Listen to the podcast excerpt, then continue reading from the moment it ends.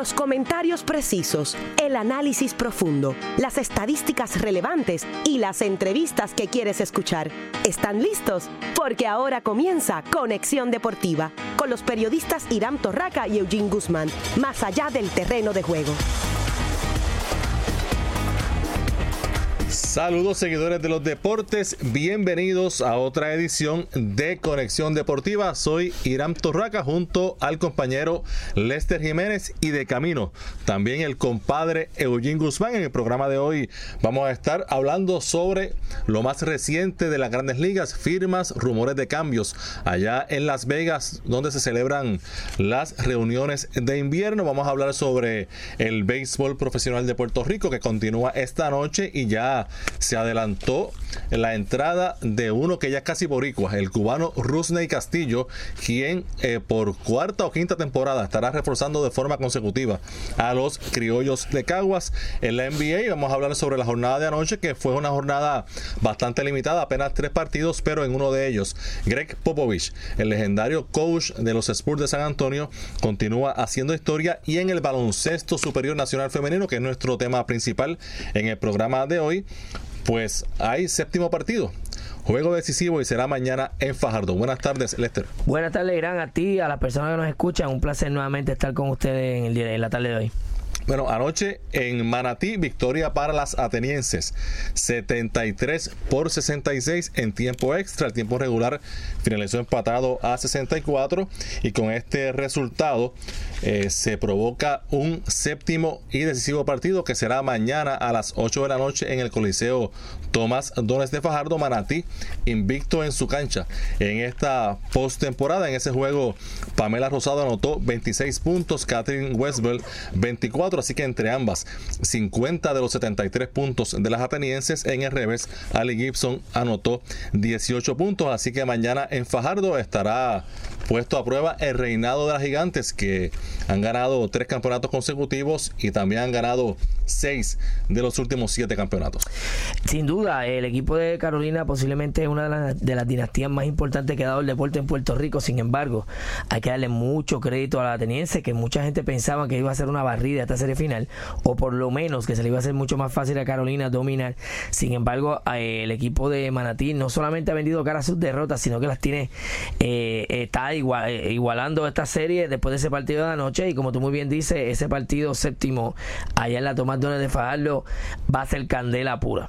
Y ya tenemos eh, conexión con Natacha Alequín, delantera de las atenienses. Natacha, saludos, bienvenido a Conexión Deportiva. Saludos, saludos. Placer estar con ustedes. Bueno, ¿cómo está el ánimo de las atenienses luego de esa victoria ayer espectacular en tiempo extra? Un juego en el que tuvieron ventaja, Carolina hizo una reacción, empató, pero en el tiempo extra pues ustedes eh, recuperaron el control del partido aunque las emociones están desde el primer día clara que y la, esa, ese campeonato estamos tranquilas.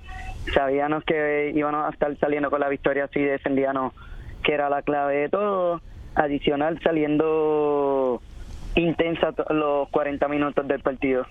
Eh, ayer, eh, cuando se acaban los 40 minutos reglamentarios en ese, en ese timeout antes del tiempo extra, ¿Cuáles fueron las instrucciones que ustedes hablaron ahí? Porque obviamente eh, es un momento de mucha presión, eh, con de espaldas a la pared y en un tiempo extra.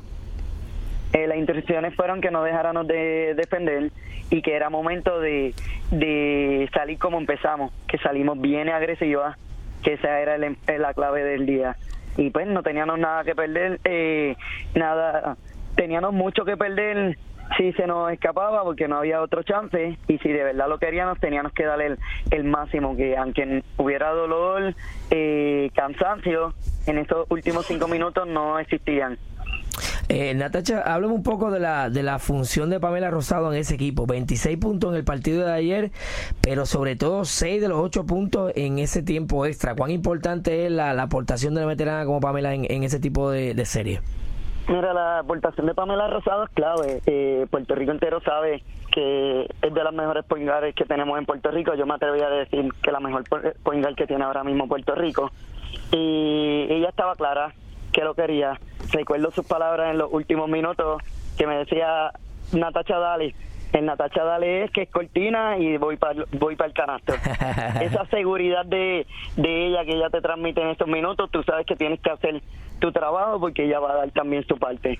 Claro, el público también jugó una, un papel importante, sobre todo se reseña en la prensa cómo eh, eh, tuvieron desde, desde antes de sonar el pitazo inicial a, a una aupando, ¿no? aplaudiendo, gritando y apoyando el, el trabajo de ustedes. ¿Ha sido clave en esta serie también esos juegos locales?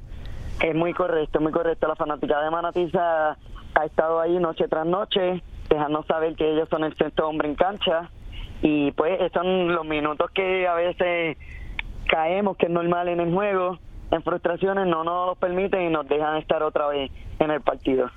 Bueno, mañana, séptimo partido, no hay mañana para, eh, valga la redundancia, ya mañana no habrá mañana para ninguno de los dos eh, quintetos. Ese partido de mañana, séptimo juego en Fajardo, un escenario que se puede considerar neutral, pero que ya fue utilizado por eh, Carolina como cancha local en esta serie. ¿Qué me dices de ese partido de mañana?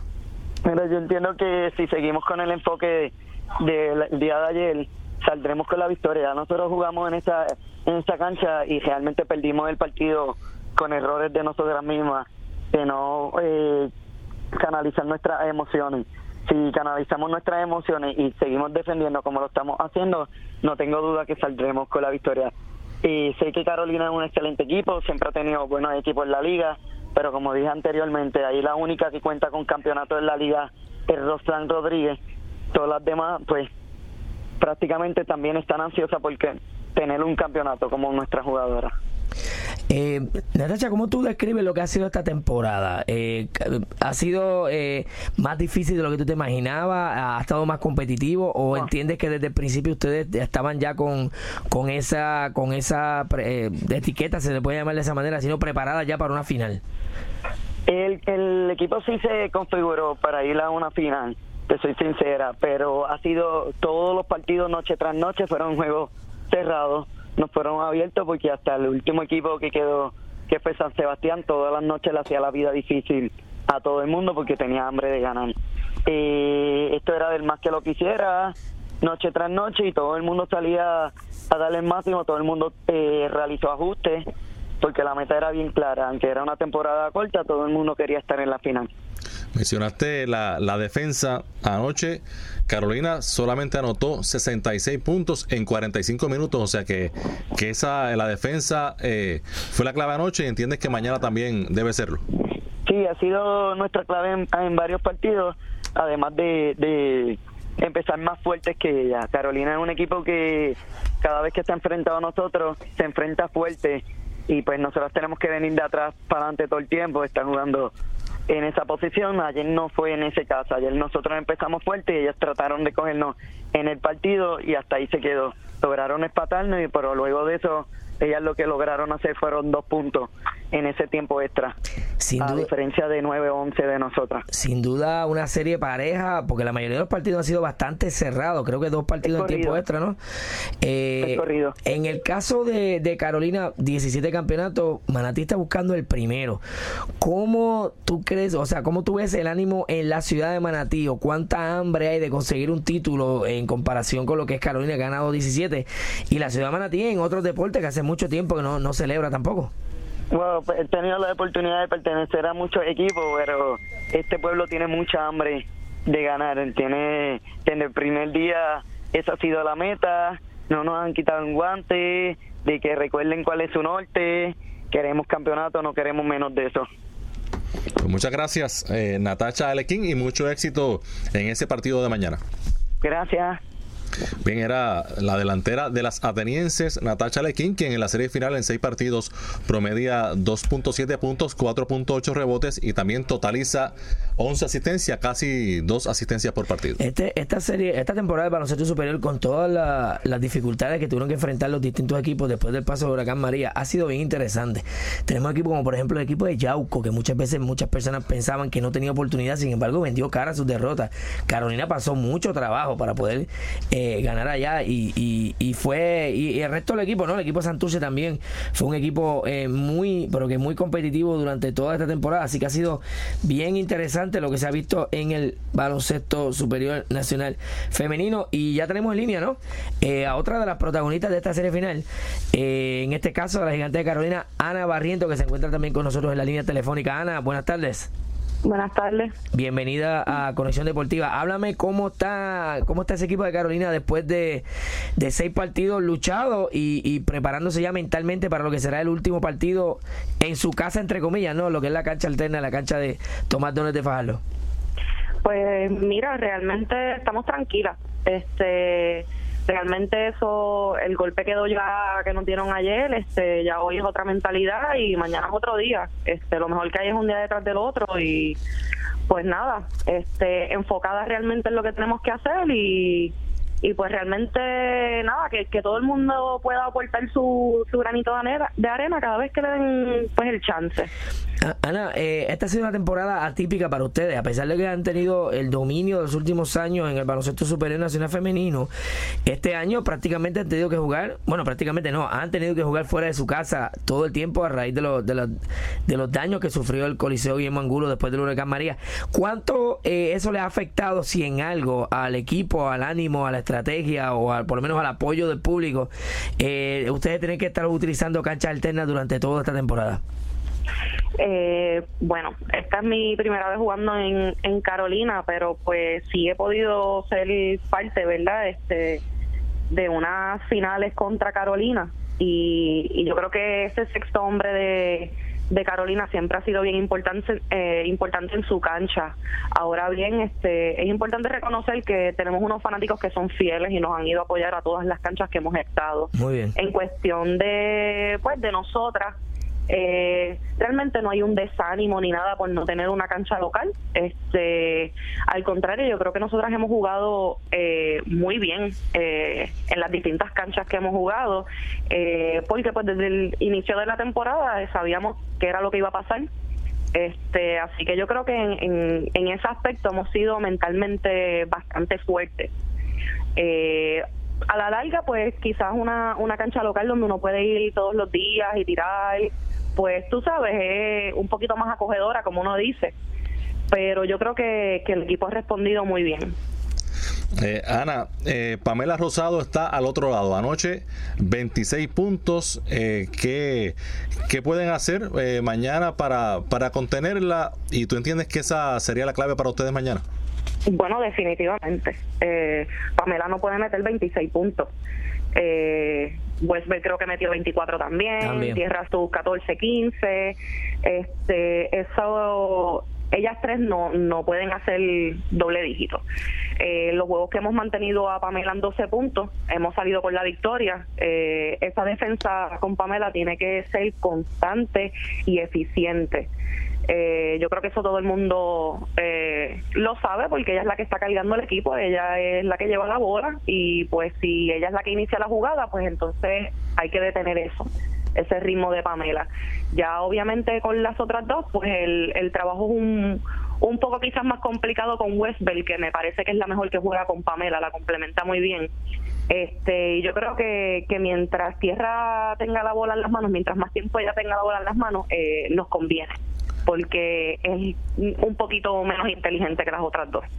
En el caso de la, de la Gigante, estamos hablando de un equipo eh, que ha ganado tres campeonatos consecutivos, un equipo eh, con mucha veteranía, que supongo que ya lo que pasó anoche eh, lo dejaron atrás, que quizás anoche mismo hablaron, mira, ya esto pasó y hay que enfocarse en el, en el séptimo juego. ¿Cómo ha sido eh, votar ese, esa derrota de anoche que dicen casi todos los atletas que los juegos cerrados son más difíciles de, sacar del sistema que los juegos abiertos? Pues mira, sí, este, yo creo que en, definitiva eh, nosotras tuvimos un buen inicio eh, ayer eh, Ali Gibson fue una figura importante en el juego de ayer. Eh, pero me parece que, pues eh, dentro de todo sí el juego fue malo de parte de nosotras eh, ofensivamente. Eh, el juego una vez sale de la cancha ya eso se quedó ahí porque ya mañana no hay un mañana, ¿me entiendes? Eh, así que la mentalidad fue salimos de este camerino, el juego se quedó aquí y vamos para el próximo. Eh, en algunas declaraciones a la prensa eh, se hablaba, el dirigente hablaba del hecho de que eh, muchos rebotes, segundos rebotes, rebotes ofensivos le hizo mucho daño. Vi que también las estadísticas dominaron el equipo Manatí 33-28 rebotes, bastante parejo, pero esos rebotes ofensivos, sobre todo en el tiempo extra, pudieron ser la clave. Y también el aspecto de los tenovers, 17 tenovers en un partido como ese. ¿Cómo tú ves esa, esa estadística? No, o sea, los tenovers, 17 tenovers, 18 tenovers es, es demasiado este inclusive 10 no es demasiado en un juego. En cuestión de los rebotes, el problema es que ellas han podido convertir. Correcto. Y ha sido tanto en los rebotes ofensivos como en los tenovers. Eh, me parece que en el juego anterior la cantidad de tenovers de ambos equipos fue la misma, pero si nosotros no convertimos esos tenovers, pues entonces tenemos un problema ellas han podido convertir sus segundas oportunidades y nosotras no. Eso tiene que ser clave, o sea, minimizar los errores es clave. Eh, Ana, eh, tú jugaste anteriormente con, las atenienses, ¿verdad? El año pasado yo comencé en el equipo de las atenienses, pero pues debido al huracán, pues pues, pues no realmente no pude jugar, eh, jugar la temporada con ella. Para ti una, una motivación adicional el hecho de jugar ante tu antiguo equipo. Bueno, este motivación a jugar yo siempre la he venido. Eh, a mí me encanta el baloncesto y, y más que una motivación es un reto. Y el reto es obtener ese campeonato. Yo creo que eso está claro y, y, y ambos equipos tienen hambre. O sea, este equipo de Carolina, el, la franquicia como tal tiene sus campeonatos, pero realmente la única que tiene campeonatos en el equipo es Roxanne que es nuestra capitana y, y, pues usted y tenga porque ella hace su trabajo, pero todas las demás nosotras lo queremos y, y yo creo que Natasha Lequín habló al respecto y, lo dijo muy bien. O sea, los dos equipos tienen hambre y somos equipos que estamos buscando ese campeonato. Pues bien, muchas gracias Ana Barrientos y mucho éxito en ese partido de mañana decisivo en Fajardo. Gracias, buenas tardes. Era Ana Barrientos, defensa de las tricampeonas gigantes de Carolina, que promedia esta, en esta serie en seis partidos 9.3 puntos, 1.5 rebotes y también totaliza 11 asistencias en lo que va de serie. Así que mañana a las 8 y 15 bola al aire en el Coliseo Tomás Dones de Fajardo, séptimo juego de la serie final del baloncesto femenino y el que no pueda llegar hasta Fajardo, pues lo podrá ver por Guapa Deportes. Hacemos la pausa y cuando regresemos, más de Conexión Deportiva. Si te apasionan los deportes, Conexión Deportiva es para ti, más allá del terreno de juego. Tu cuerpo es el reflejo de tu estilo de vida y Nutre tu vida llega para ayudarte a que vivas con salud y bienestar. Aquí podrás encontrar información educativa que beneficie tu vida con profesionales especializados, empresarios y educadores listos para ayudarte no solo con la salud de tu cuerpo, sino también con tu mente, espíritu y el progreso que tanto has deseado. Sintoniza Nutre tu vida con Terelis Hernández Porrata todos los lunes y martes a las 11 de la mañana por 940M. El Adoquin Times es un periódico cultural impreso mensualmente, siendo hoy el rotativo gratuito de mayor crecimiento en lectoría con permanencia en los hogares alrededor del área metropolitana de San Juan, Guaynabo y Carolina. El Adoquin Times es un periódico con temas que engalanan nuestra historia, cultura y entretenimiento puertorriqueño, con actividades alrededor de la isla. Las habilidades que desarrollas en el ejército de la Guardia Nacional te darán una ventaja competitiva en el mercado de alta tecnología del mañana.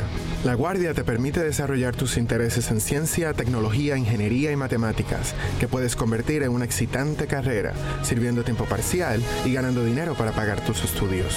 Visita nationalguard.com para más información en oportunidades disponibles en el ejército de la Guardia Nacional. Sponsored by the Puerto Rico Army National Guard, aired by the Radio Broadcasters Association of Puerto Rico and this station. Eric Delgado y Marlene Figueroa quieren que cada día comience con buena vibra y buena música. Llegó la mañana, estamos levantando.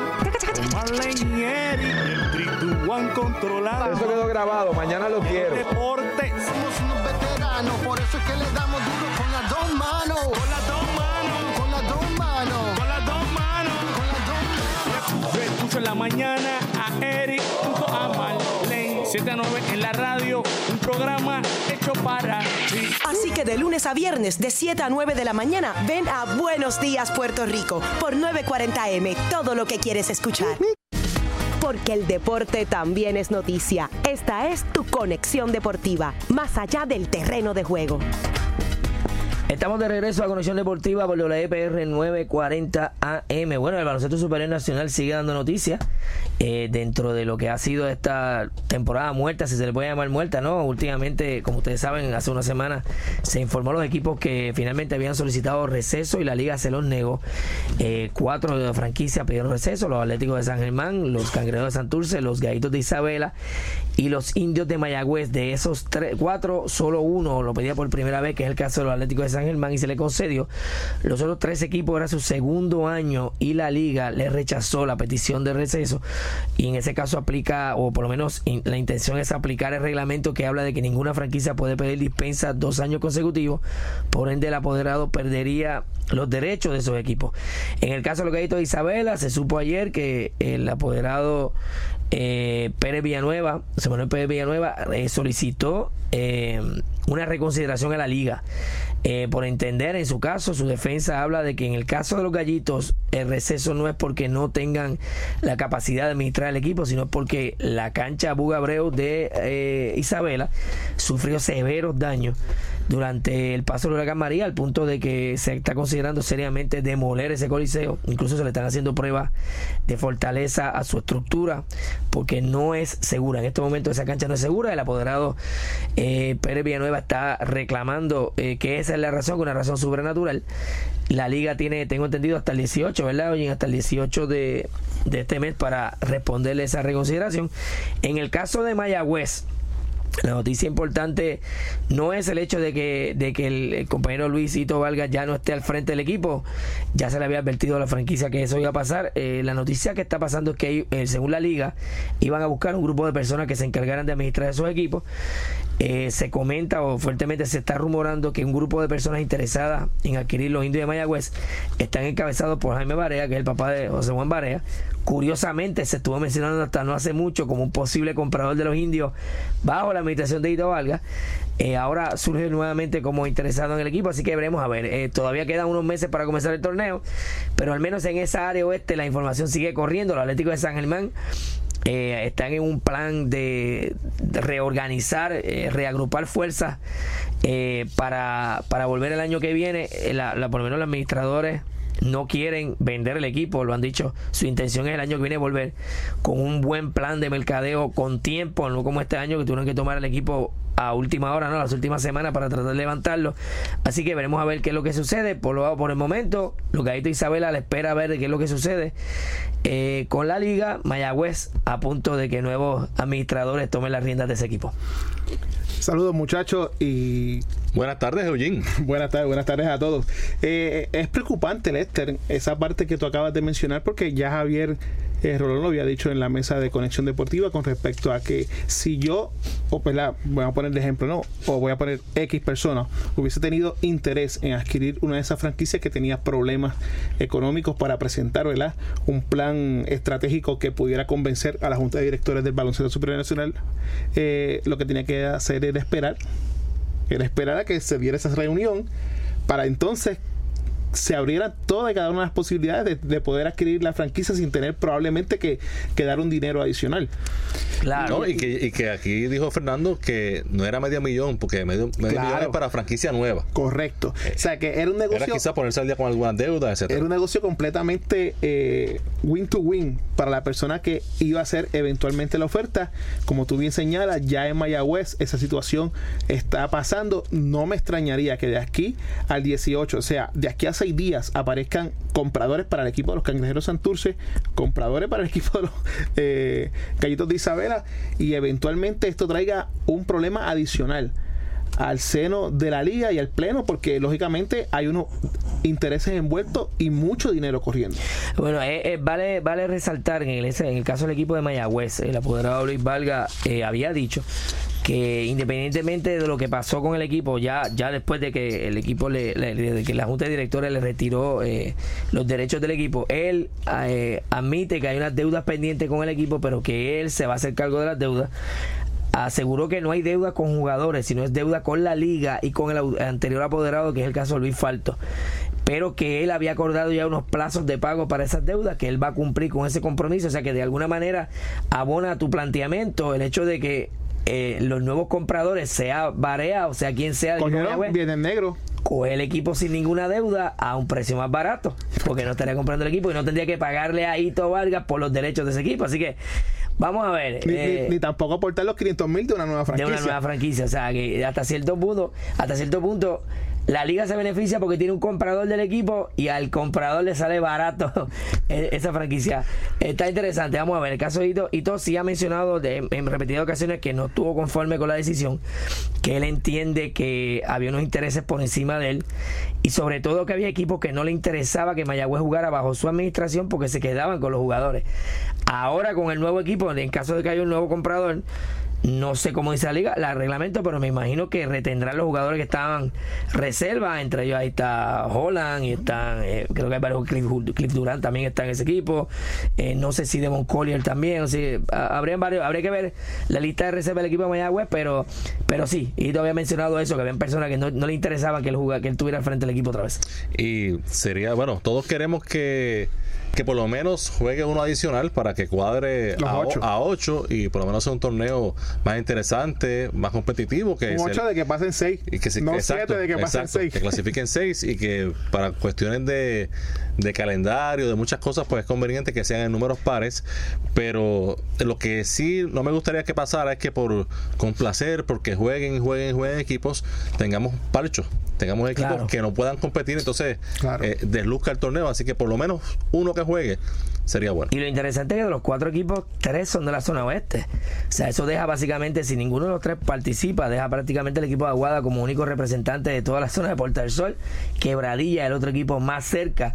Pero estamos hablando que no estaría Mayagüez, no estaría San Germán, no estaría Isabela son tres equipos y, equipos dentro de todo que tienen su fanaticada, porque aunque quizás no, no va a llenar el, Palacio de Regresión de Deporte de Mayagüez, los indios tenían su público. En el caso de Isabela también tenía su público y San Germán, aunque una cancha mucho más pequeña, es la casa del baloncesto, una, una franquicia tradicional que tiene una serie de abonados que vienen de tradiciones, posiblemente de generaciones de familias que tienen esos asientos asegurados los Atléticos de San Germán y es una entrada básica que, eh, que tenía el equipo siempre asegurada. Así que es lamentable por ese lado. Ojalá y puedan llegar a algunos acuerdos y que se pueda jugar buen baloncesto, sobre todo como tú dices, Irán, que no se pierda la calidad del equipo, de, la liga. Bueno, y en la NBA anoche victoria de San Antonio 111 por 83 sobre los desahuciados Sons de Phoenix que ya están jugando para la lotería del sorteo.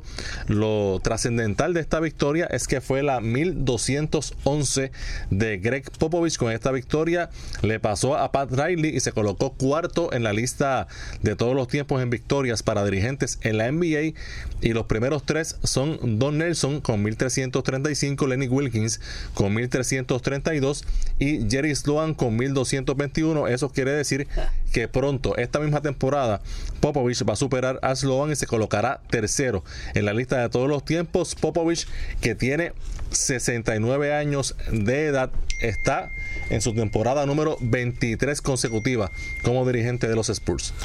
Eh, es preocupante esa situación de Phoenix porque ellos cogieron a Easton en el sorteo de novatos, un jugador de impacto, ¿no?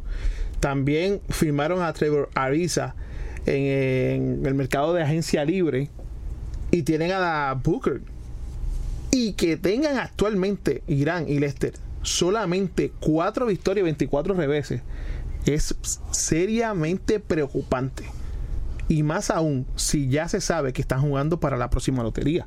O sea, yo creo que la, la NBA va a tener que tomar cartas en el asunto porque, lógicamente, prácticamente llevamos un cuarto de temporada y este equipo sabemos que no va ni para pool ni para banca. Con buenos jugadores, porque hasta Jamal Crawford, que aunque ya es un veterano en la liga, pero viene del banco, ayer tampoco jugó, al igual que Ariza. O sea, eh, es difícil entender esta situación. Y lógicamente, así es el mercado. Hay 30 equipos, tienen que ganar uno, tienen que perder otro, pero cuatro victorias nada más en toda la temporada. Hmm. Eh, es bochornoso. ¿Y Popovich? ¿Qué me dices de Popovich? Pues mira, Popovich es el dirigente elite de una época. Y cuando yo digo de una época me refiero a todo el éxito que ha tenido con el equipo de San Antonio. Eh, cuatro campeonatos en prácticamente la última década y un poquito más. Y es increíble que todavía él, con ese equipazo que ha tenido durante los últimos 10, 12 años, no esté prácticamente en el tope de la lista. Hay, hay eh, dirigentes, como tú mencionaste anteriormente, que están ahí y nunca ganaron un campeonato. Jerry Sloan nunca ganó un campeonato, dirigió con Chicago, que para mucha gente se le olvida que eh, fue uno, en su principio, fue dirigente de Chicago, luego terminó con Utah, y sobre todo Don Nelson. Don Nelson que tenía en Golden State, la gente que ahora está viendo NBA y está fascinado con Golden State, Golden State en un momento dado tenía tres de los jugadores más ofensivos en toda la liga. Entiéndase Chris Mullin, Mitch Richmond y eh, el point guard, se me acaba de ir el nombre ahora. Haraway. ¿Sabe?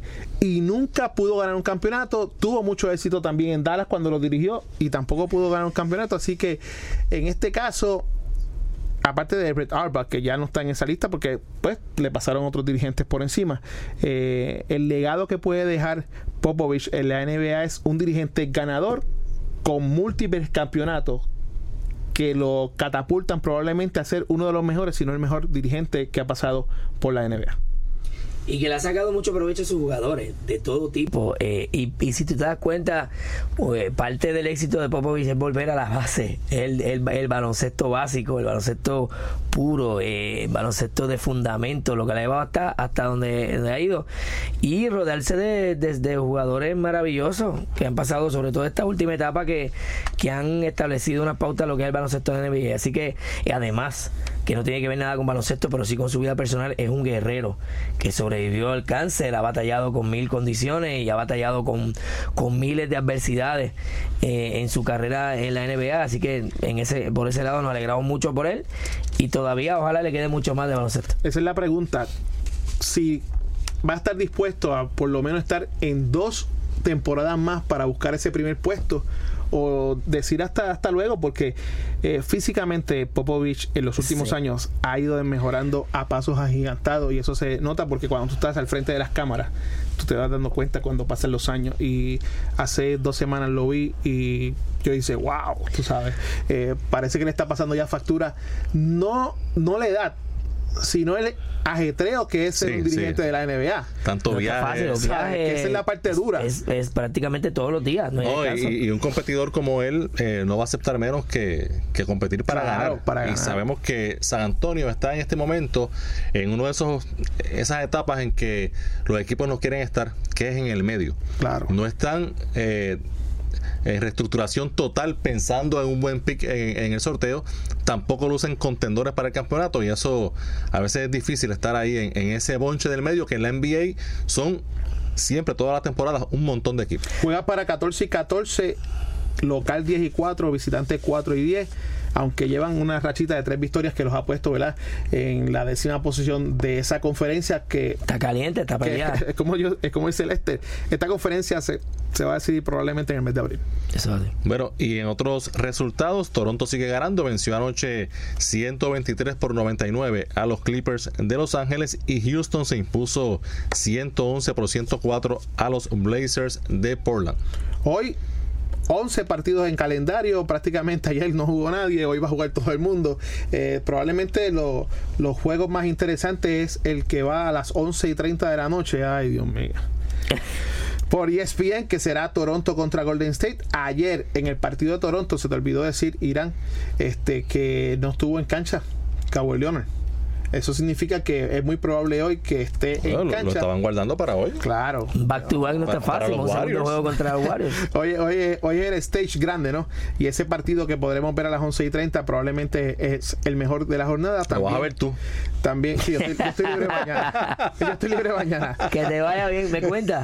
Hay otro partido que está bien bueno, que es el de Milwaukee contra Indiana. Ese va a las 8 de la noche. El que tenga el dispas, pues podrá este, beneficiarse de tener eh, el partido a sus manos. Bueno, en el caso de Barea, Eh, los, Mavericks de Dallas también estarán jugando esta noche van a recibir al equipo de los Bravos de Atlanta. Dallas 7 y 3. Los, Hawks de Atlanta, disculpa, los Halcones de Atlanta.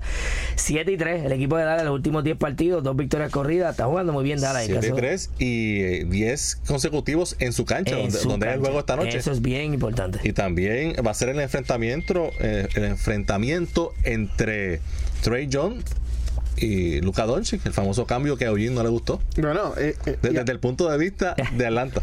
Pues claro, porque lógicamente los, novatos viene el eh, jugador más valioso de la, Euroliga. Ese tipo está aprobado ya. McEwen no le molestó para nada. Seguro que no. Que tiene que hacer el ajuste, lo tiene que hacer porque es otro tipo de juego. Pero es el jugador más valioso de la Euroliga donde el que no está jugando en la NBA y quiere estar en una liga bien competitiva y ganar mucho dinero, pues va a la CB de España o va a jugar en esas ligas europeas. Lógicamente, eh, y, ustedes me han acusado aquí en muchas ocasiones sobre que yo eh, tengo la mecha corta en, cuanto a los despidos de dirigentes y gerentes generales, pero ese movimiento para mí fue eh, nefasto, porque bajo Luca Tonchi se podía reconstruir la franquicia de Atlanta hoy no van a tener ni la, ni la más remota posibilidad de poder hacerlo. Bueno, y el, punto que tú dices que se está se tiene que adaptar a esa nueva liga, cada vez lo hace mucho mejor, porque cada vez luce mejor. Y la verdad que es un jugador muy versátil en ese equipo de Atlanta, de Atlanta, debo decir, de Dallas. Hoy viene cruzado yo. El equipo de Dallas eh, eh, ha lucido muy bien y, ha sabido eh, estar en el lugar donde tiene que estar en cancha. Así que vamos a ver cómo luce hoy contra Atlanta, contra su antiguo, lo que pudo haber sido su equipo. pero yo creo que, en efecto Dallas tiene las de ganar entonces esta noche también y tratar de extender a, un, por lo menos a 11 eh, lo que son las victorias en su casa. La parte más importante aquí es la edad de Lucas Doncic. Porque yo recuerdo cuando Manu Ginobili llegó a la NBA, había jugado 6 o 7 años en Europa. Y, llegó. Era, era, un consagrado jugador eh, en la Liga de Italia y en la Euroliga. Y llegó muy joven, ¿sabe? A, Europa. Pero en el caso de, de Lucas Doncic es prácticamente un nene en pañales. ¿Sabe? Mark Cuban se sacó la lotería por los próximos 15 años porque ese, ese chamaco va 15 años y probablemente va a tener uno de los salarios más altos en la NBA en los próximos años. Así que parte de una clase de novatos eh, muy, muy eh, eh, talentosa y que están de impacto como eh, Ayton y otros jugadores que están luciendo ya muy bien y ya vimos lo que hizo Robert Williams eh, con los Celtics eh, hace, hace un par de noches más defensivo que otra cosa pero sí estamos viendo esos jugadores de este primer año ya despuntando en la NBA y esa palabra que tú utilizaste Irán es bien importante de impacto muchas veces se estaban cogiendo novatos que iban a impactar en 3, 4 años. ¿no? El baloncesto ha cambiado radicalmente y esos picks tienen que ser de impacto inmediato. Unos tienen suerte, en el caso de eh, Jason Tatum con los Celtics, que se lesionó Gordon Hayward y tuvo más tiempo de juego en cancha, pero los otros han ido a equipos donde ya se cuentan con ellos y tienen que empezar a poner números de superestrellas ya, de inmediato. Algunos lo hacen, otros no. Los que los hacen ya sabemos que eventualmente serán las super y mega estrellas de la, de la NBA. Bueno, vamos a nuestra segunda y última pausa. Cuando regresemos, vamos a ver qué está pasando en Las Vegas, donde se celebran las reuniones de invierno de las grandes ligas. Si te apasionan los deportes, Conexión Deportiva es para ti, más allá del terreno de juego.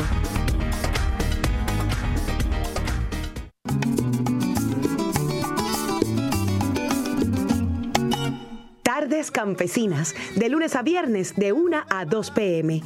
Podrás disfrutar de lo mejor de nuestra música típica, nuestros trovadores, de lunes a viernes a la 1 pm. Tardes Campesinas con Arturito Santiago y Decimanía por la señal más robusta, 940M. Suelta el de granos y harinas el servicio desinteresado es la pasión que motiva a todo soldado de la Guardia Nacional a estar listo en casos de emergencia. Ellos tienen un interés especial en las comunidades donde viven y laboran. Se preparan a tiempo parcial para servir en todo momento. Servicio desinteresado es lo que inspira a los hombres y mujeres de la Guardia Nacional a ser parte de algo mucho mayor que ellos mismos.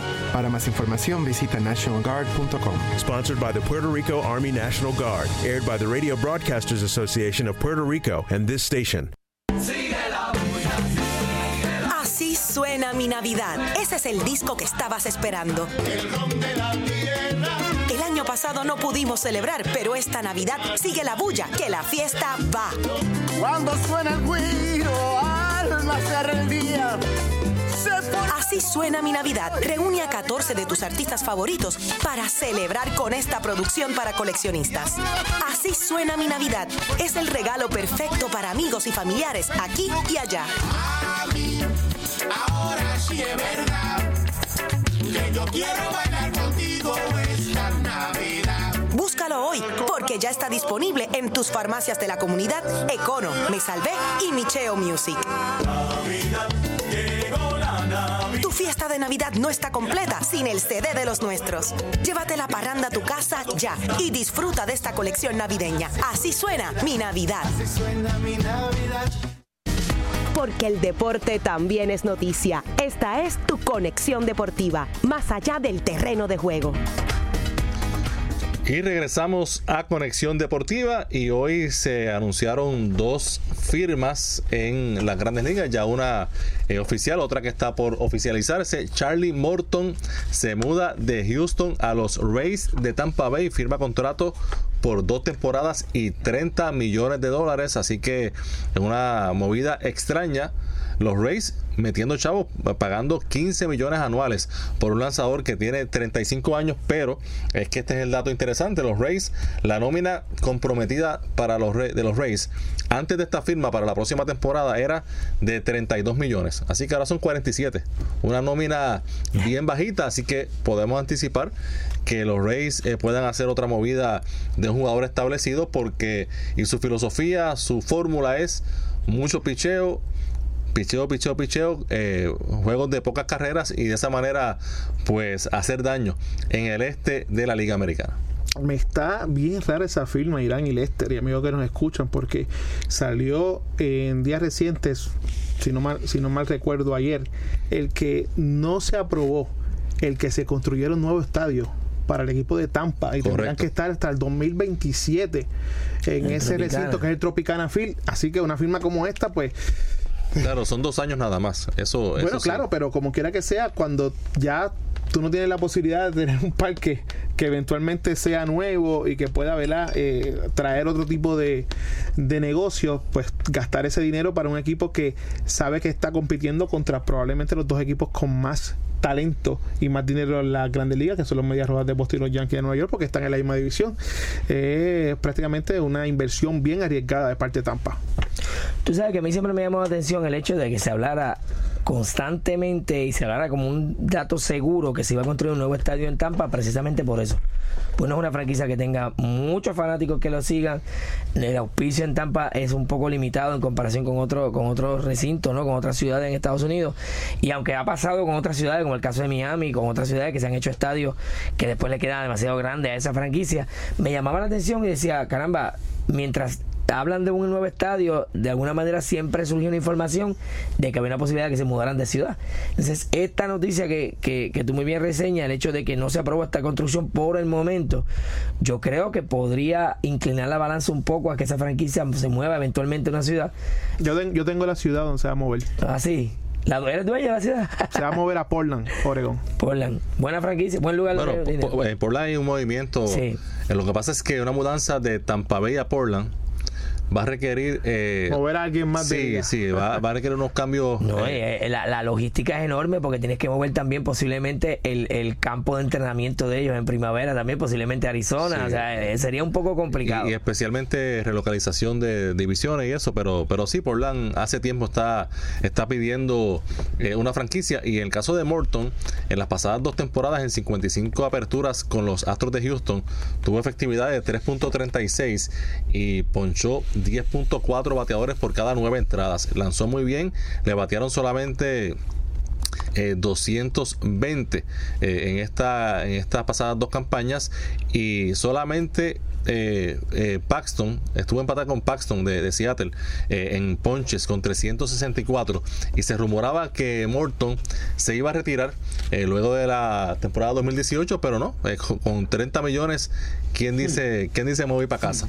Así que se queda eh, con lanzando con los Rays. También hoy se anunció de que los Yankees y el zurdo J.A. Happ acordaron un contrato que, según se ha rumorado, es de tres temporadas. Happ tiene 36 años, así que tres años, pues es un riesgo. Los Yankees se mencionaba que solamente querían dar dos su agente le dijo a todos los equipos o tres o nada. Y había equipos como los Phillies y otros que estaban bastante interesados. Así que los Yankees eh, parece que accedieron a los tres años. Hub el año pasado, cuando lo cambiaron de Toronto a Nueva York, en los últimos dos meses de campaña, tuvo 7 y 0 con los Yankees y fue probablemente el mejor lanzador de esa rotación en la parte final de la pasada temporada regular. La verdad que las noticias siguen de lo que está pasando en Las Vegas eh, sorprenden. La noticia de, la firma de los Phillies de Filadelfia, Andrew McCutcheon también, por lo menos a mí me llamó mucho la atención. 50 millones por tres años, yo creo que es una gran cantidad. Estamos hablando de casi 17 millones por año. Un jugador que ya supera los 30 años, que posiblemente sus mejores momentos de béisbol, eh, o por lo menos lo que reflejan las estadísticas ya pasaron. Eh, para mí sigue siendo el eterno pirata. Escuchen, pero me llama mucho la atención que un equipo como Filadelfia eh, invierta tanto dinero en un jugador como él, sobre todo porque tienen como cinco al dinero y todavía están detrás de Bryce Harper también. Así que no, no sé si de alguna manera el dinero eh, o le alcance, o bueno, de alcanzarle debe alcanzar, no, pero el hecho de, lo, que son sus expectativas para este año, si, si una firma como el Macuche por tantos años, por tres años, posiblemente dos años, hubiese pensado que iba a ser un poco más eh, factible para un jugador como Mascuchen, que, que definitivamente, aunque es un jugador que produce, no está al nivel de los grandes honroneros y mucho menos jugadores franquiciados en estos momentos. A mí me sigue llamando la atención, Irán y Lester, el hecho de que los grandes nombres aún no han podido concretar ese, ese, gran contrato. Precisamente por eso, porque es mucho dinero, muchos años, claro, pero, pero, pero le siguen dando dinero a otros jugadores que lo que comentábamos ayer sobre probablemente este platón de jugadores que hay que, que tú dices no me van a cargar, pero eh, una pieza aquí, otra pieza allá, pues pueden hacer eh, mejor al equipo y hay que seguir esperando a, a tu entender y por la experiencia que tú llevas cubriendo el béisbol de Grandes Ligas se terminarán los Winter Meetings sin que Machado y Harper ya hayan cerrado algún acuerdo económico. Sí, sí, porque... Sí, no, pero entre todos los que hay, pues esos son los que más suenan. Los Winter Meetings terminan mañana y no, no hay ningún rumor así inminente de que, de que uno de esos dos va a firmar con alguien y eso no tampoco es una cosa tan atípica. En Winter Meeting usualmente lo que pasa con estos contratazos es que se, los equipos hablan, los agentes hablan con varios equipos y ahí más o menos van afinando y esto puede ser firmas quizás para para un regalo de Santa Claus. Pueden ser estas firmas de, de Machado y, y, Harper. En el caso de eh, Hub, tuvo, como indiqué, 7 y 0 y efectividad de 2.69 en 11 salidas con los Yankees. Así que. lució muy bien. Sí, y en, los playoffs no lució tan bien ante Boston, pero sí en la serie regular eh, fue un lanzador excepcional para. Primero con Toronto y luego cuando estuvo con los Yankees. Los Yankees ya básicamente su rotación quedó compuesta con Hub, James Paxton, que llegó en cambio desde Seattle, y tienen a Sabatia, que lo firmaron de vuelta. Así que tres zurdos en esa rotación junto al dominicano Luis Severino y el japonés Masahiro Tanaka. lo que hay que eh, visualizar es el hecho de que si esa rotación es, es lo suficientemente buena como para aguantar 162 partidos, intentando ganar sobre 100 partidos por, por temporada. Yo creo que, que la aspiración de, de ellos era, era más.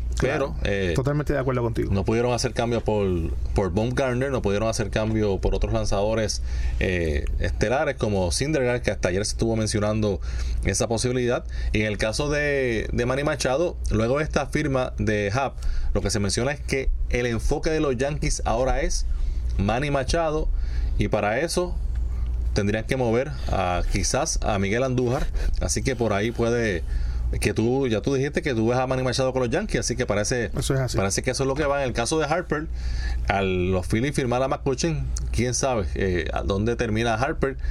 Lo que se menciona es que el equipo que está en este momento más activo es eh, los White Sox de Chicago, los Media Placas de Chicago que no parece como un destino que él, Black hole.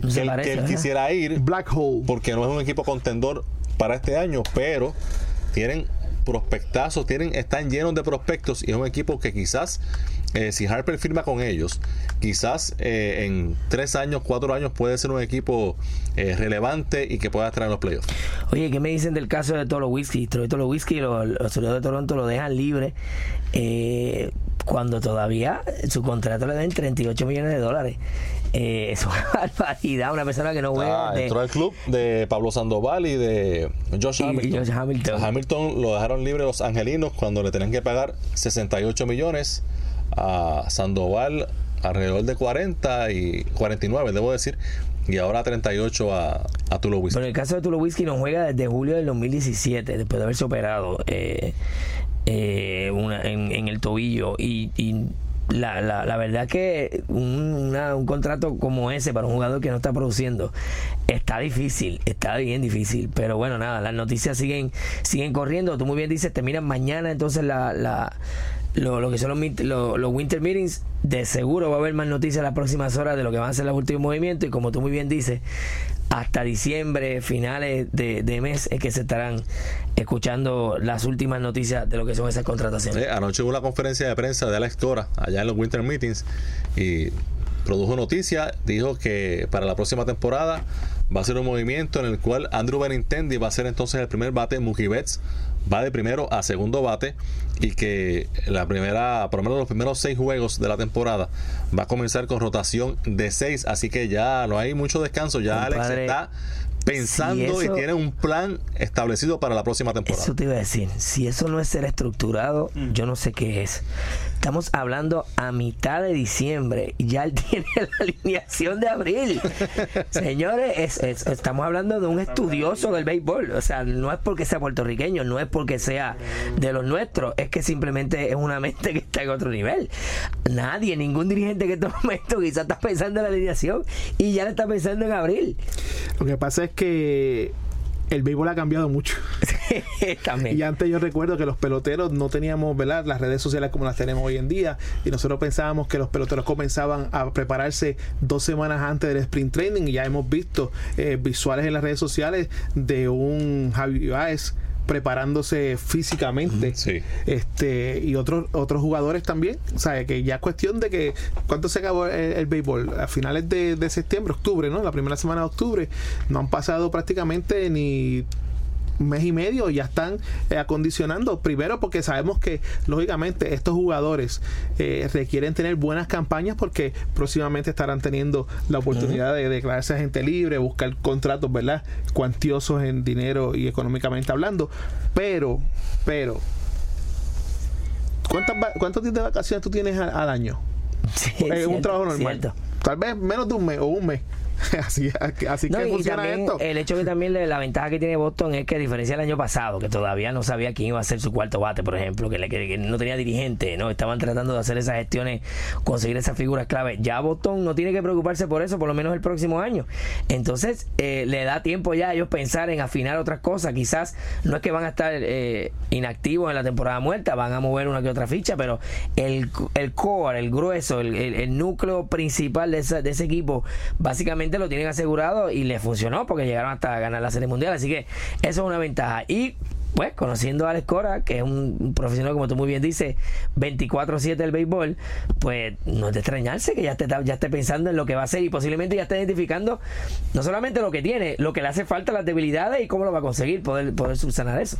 Lo que Boston parece que no va a poder descifrar hasta que comiencen, bueno, hasta que se desarrollen los campos de entrenamiento es quién será su cerrador. Todo indica a que si hay otra firma de un relevista será una firma más, más modesta de un de algún relevista para que luche un puesto de cerrador con otros relevistas que tiene el equipo así que por lo menos eh, no parece que Kimbrel regresa y, y, que Boston pues va a aguantarse en términos de, de gasto porque por segunda temporada consecutiva se encamina a tener la nómina más alta en las grandes ligas. Y en el caso de Christian Vázquez Boricua todavía eh, hay posibilidades, ¿verdad? No, tengo entendido de que de que pueda cambiar de equipo en, la próxima temporada. Eh, no deja de ser noticia el equipo de Boston y, va, y, como te decía, no, no significa que va a estar inamovible en esta temporada muerta. Van a hacer sus movimientos y sus gestiones, pero ese centro del equipo definitivamente ya lo tienen delineado y, y, de, y de manera muy efectiva. Bueno, esta noche continúa la acción en el béisbol profesional de Puerto Rico. Caguas estará en Mayagüez en un partido entre el equipo que está cuarto, que es eh, los campeones criollos, y los líderes indios. Y en el Gran Bison juegan gigantes y eh, cangrejeros que están empatados con 10 y 11. En el caso de Mayagüez, Kenis Vargas eh, jugará solamente la temporada regular y era de esperarse que en algún momento el equipo de Japón con el que firmó iba a detener su participación porque así es que funciona esto y Kenis Vargas firmó contrato millonario para jugar en Japón. El dinero está allí y Nadie puede molestarse por eso. Ese es su futuro y todo el mundo tiene que comprender que así es que funciona el negocio en este momento. Y en el caso de Cagua, como bien saben, comenzó a hacer los movimientos eh, en el caso del, del cubano Johnny Castillo, estará regresando, integrándose al equipo antes de lo esperado. Eh, desde que firmó profesional en el 2014 es, es Mr. Criollo y Mr. Potoque, porque está en AAA con Boston y siempre viene aquí a, jugar con los criollos. Y fue el año pasado jugador bien importante, bueno, en los pasados dos campeonatos, bien importante para los criollos. Sobre todo en esos playoffs. En el caso de Caratini, ¿no? el receptor boricua de los cachorros de Chicago, también ya debutó con los criollos. Así que Caguas no quiere dormirse en, la, en las pajas, ¿no? Está tratando de, de buscar una reacción antes de que se le llene el cuarto de agua. En el caso de Eduardo Guzmán, ha comenzado a hacer llamadas. Eh, yo creo que esta parte final de la temporada, sobre todo después de lo que está haciendo el equipo de Carolina, va a ser bien interesante. Eh, qué bueno por la liga, porque mucha gente pensaba que ya estaban definidos que iban a ser los jugadores, los equipos que iban a estar en la semifinal. Eh, gracias a Dios está competitiva, competitiva la liga. Esto se va a decidir en la última semana. Y definidos están ya lo que van a ser los 16 equipos que jugarán en los octavos de finales de la UEFA Champions League. Hoy se jugó el último día de la fase de grupo, una fase de grupo que en muchas ocasiones Leicester eh, parece otro torneo, porque siempre eventualmente pasan esa ronda de los mejores 16 los mismos equipos, así que prácticamente es para una comparsa eh, lo que vemos en esta fase de grupos. Sin embargo, hoy hubo palos. El Real Madrid perdió 0 a 3 en el Santiago Bernabéu. Eso no me molesta para nada. Ante el Moscú de, de Moscú también cayeron el Manchester United en Valencia, el Juventus también cayó el Manchester City fue el único de los equipos grandes que salió victorioso dos goles a uno. Y el sorteo de esa eh, ronda de octavos de finales será el próximo lunes, así que nosotros tendremos aquí un compendio total de cuáles son los equipos que se estarán este ¿verdad? enfrentando en, en, esa fase de la Champions League. Lo que sí te puedo asegurar es que al día de hoy, Borussia Dortmund de Alemania, Atlético de Madrid de España, Barcelona, Tottenham de Inglaterra, París Saint Germain y Liverpool. Porto y Schalke 04 de Alemania, Bayern Múnich de Alemania y el Ajax de Países Bajos, Manchester City y el Olympiaco de Grecia junto a Real Madrid y la Roma. Y para cerrar, la Juventus, la Juventus y el Manchester United son los 16 equipos que buscarán coronarse el próximo año como campeones de la Champions, un torneo que ha dominado el Real Madrid los últimos tres años consecutivos. Eso en parte explica lo que pasó entonces en esa última jornada. Hay que ver cómo están las alineaciones, cómo fueron las estadísticas, pero posiblemente reservaron algunos de sus jugadores principales ya asegurados ese puesto y pensando en los torneos de cada una de sus respectivas ligas. Y ya para finalizar, Irán, que muchos han hablado de las peleas de gallo en el día de ayer y en el día de hoy.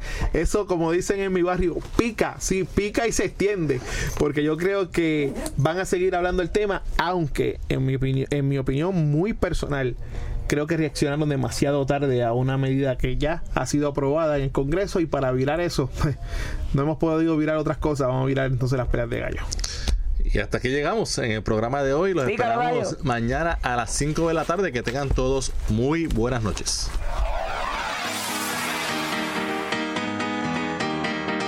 Esto fue Conexión Deportiva con los periodistas Irán Torraca y Eugene Guzmán. Conéctate de lunes a viernes a las 6 de la tarde. Conexión Deportiva, más allá del terreno de juego.